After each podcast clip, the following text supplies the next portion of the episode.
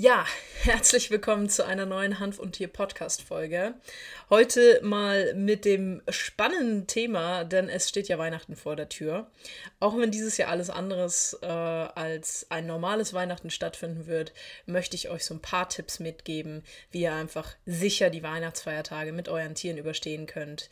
Viel Spaß mit dem Intro und wir hören uns gleich.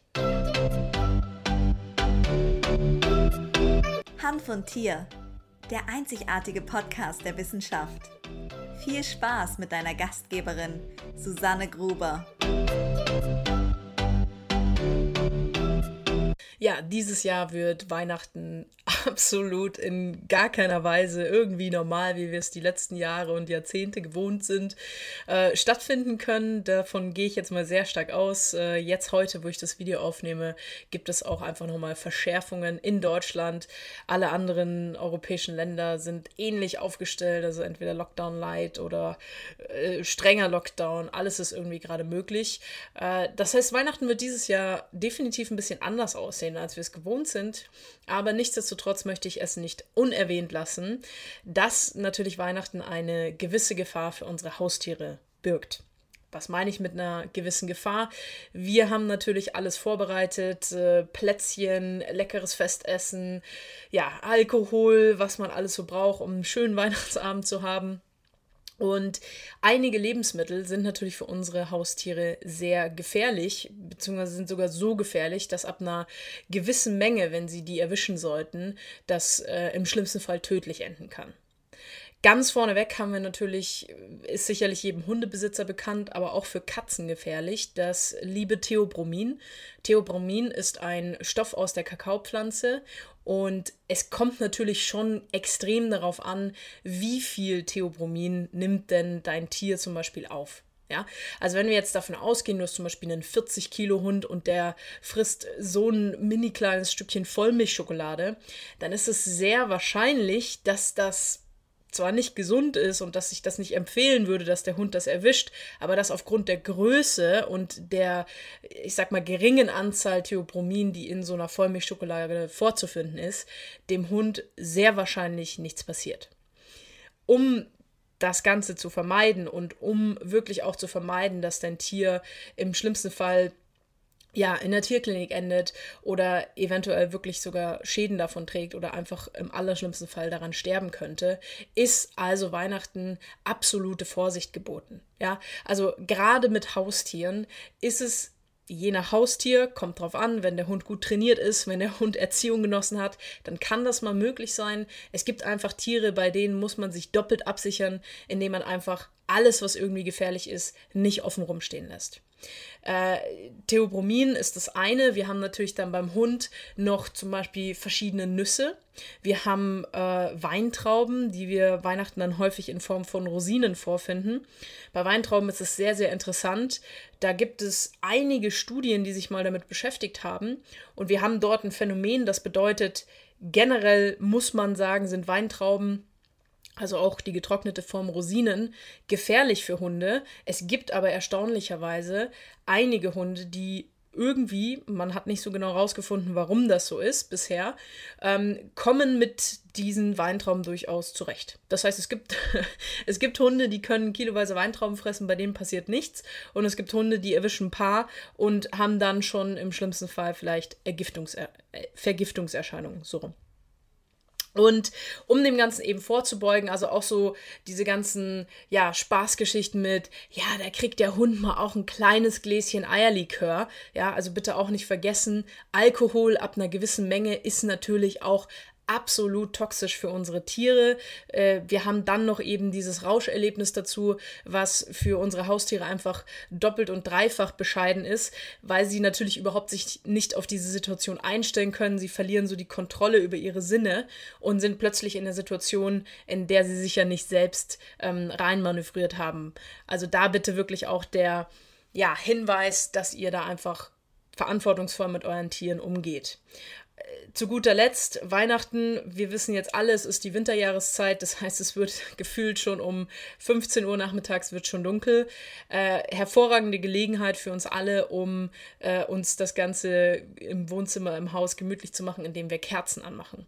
Das heißt, da müssen wir natürlich auch darauf achten. Ja, also, dass die Katze mit dem Schwanz nicht reingeht, dass der Hund nicht an den Adventskranz rankommen kann oder wenn ihr einen Weihnachtsbaum habt, den ihr ähm, ja mit Kerzen bestückt habt, die ihr dann auch zum Beispiel Heiligabend anzündet, passt da bitte auf, dass für die Tiere keine Gefahr besteht. Ja, also ich habe das einfach in der Tierarztpraxis tatsächlich oft genug miterlebt, dass es immer wieder Situationen gibt, wo man sagt, es kann doch gar nicht sein. Also es kann doch gar nicht passieren, ja habe zum Beispiel vor ein paar Jahren mal erlebt, dass ähm, Kunden bei uns in der Tierarztpraxis den Hund mehrfach hintereinander vorgestellt haben.